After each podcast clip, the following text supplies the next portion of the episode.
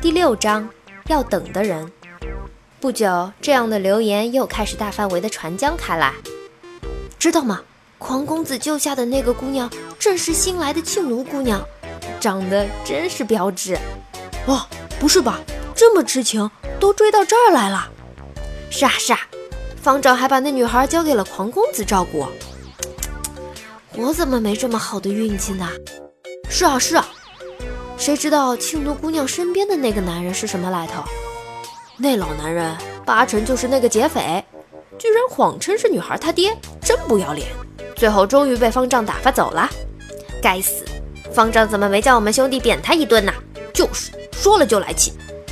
这些话，那怪大叔若是听得见，怕是要气得吐血。起初我还一直疑惑，为什么当初方丈把庆奴交给我？寺中这么多受戒的僧人，而我是一个未受戒的俗人，他老就一点不担心会出什么事儿吗？现在我明白了，跟着一匹狼崽好过待在狼群中。在众人羡慕的目光之下，我照样是日日躲在后山林中习武、弹琴、作诗、画画，只是常常身边多了个不声不响的跟屁虫。我问他。你不用跟着大师傅练武吗？他总红着脸说：“不用了，大师傅说我练得好，能来找你玩儿。玩你个头啊！每当身边多一个碍事的人，特别是这样一个沉闷的家伙，我的创作灵感就会大打折扣。如此一来，没有了作诗，没有了作画，也无心弹琴，更别说喝酒。每天的大部分时间，我还能做什么？自然是反复、反复再反复的练功了。”庆奴虽然常常缠着我，却还算安静。只要我一举剑，他就一个人乖乖的躲得远远的看着我。等我大汗淋漓的收剑回鞘，他会拿来汗帕为我拭汗，有时候还会拎个水袋子问我要不要喝水。我大多数时候都是不理他，抡起袖子擦擦脸，再就地躺在软软的铺满落叶的地上，美美的睡去。醒来的时候，他还在那里天真而腼腆地打量我。好几次，我那不羁的睡相被他尽收眼底，让我十分尴尬。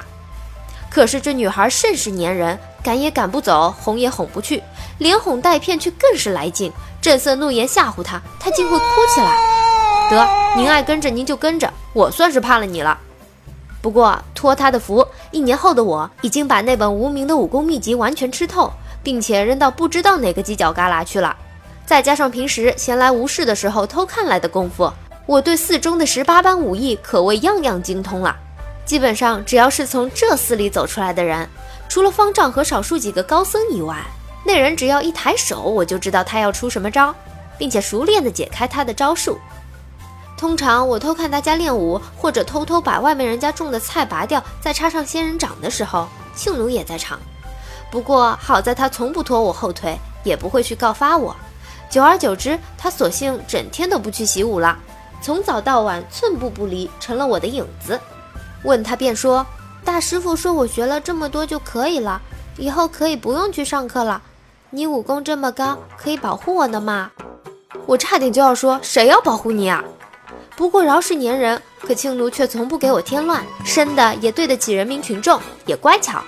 久而久之，我对他自然也不那么厌烦了，潜意识里越来越当他是妹妹一般的爱护着。时间久了，他也开始亲切地叫我若哥哥。我听着有些肉麻，不过随他去了。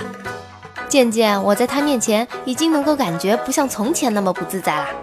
于是，我又开始重新拿起笔墨。这天，我忽然来了灵感，便在飘扬的纸上龙飞凤舞地书下了一行诗：“多谢长条似相识，强垂烟态拂人头。”我笑着对青奴说：“这两句诗送给你，前两句还没想好，等我想好了再添上去。我会告诉你，因为我字写太大，所以写不下了吗？”哼！两片晚霞不知什么时候又爬上了他的脸蛋，而且比以前任何一个时刻都要红，看得出来他一定很开心。庆奴小心翼翼地把那张薄薄的宣纸卷起来抱在怀中，抬起头来腼腆地一笑：“谢谢若哥哥。”我忽然感到很温馨，自己的无心之作竟能让一个人如此感动，淡淡的快乐莫名的蔓延开了。那以后，我又开始作画、写诗、题诗，只是很少再喝酒了。就这样过了五年的时光，我们也能算作是青梅竹马了。可我对他一点那方面的意思都没有。我不是懵懂，也不是假纯情，而是太熟了下不去手啊。嗯嗯嗯，而是有一种强烈的感觉，我似乎是在等待一个人的到来。不知道从什么时候开始，我对我的这种直觉就很确定，这个人一定会在某个特定的时刻、特定的场合出现，只为我而出现，很确定，错不了。果然，事情就发生在这个惊蛰的夜晚。我睡意正浓，恍惚中，窗口忽然出现一个巨大的人头形状的影子，我倏地就醒了。还好刚才没看清，不然准要吓得半死。小偷、贼，我忽然想到，好像是一个意思，只是前一个是偷钱，后一个可以劫色。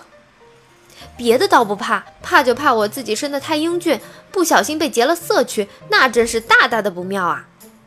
我赶紧套了衣服裤子，蹑手蹑脚地摸到窗口。偷偷地从窗边向下看去，发现窗外的角落里蹲着个鬼鬼祟祟的人影。好你个贼，看你往哪逃！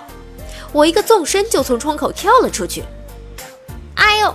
一声惨叫，不是我的，我感觉自己压在了贼的身上，那贼不想却成了肉垫。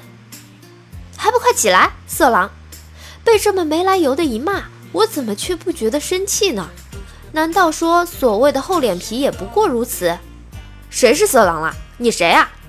我把贼从地上拉起来，朦胧的星光下，微微可以辨认是个女孩子。因为是四月初一，抬头不见月，天气还算好，夜空中只散布着点点的星，星光映衬，我看到她把眼睛睁得大大的，虽然那里面的神色不怎么友好。她的睫毛很长。微微垂下来，遮住小半个眼睛，扑闪扑闪的，很好看。星光和夜色下，我怎么越看她的脸越圆？再看下去，我怀疑自己都要被催眠了。肤若凝脂，我突然想到了这么一个词儿。最后，我得出了一个结论：她长得很像月亮，还是满月。我忽然有一种强烈的感觉，这个女孩就是我要等的人。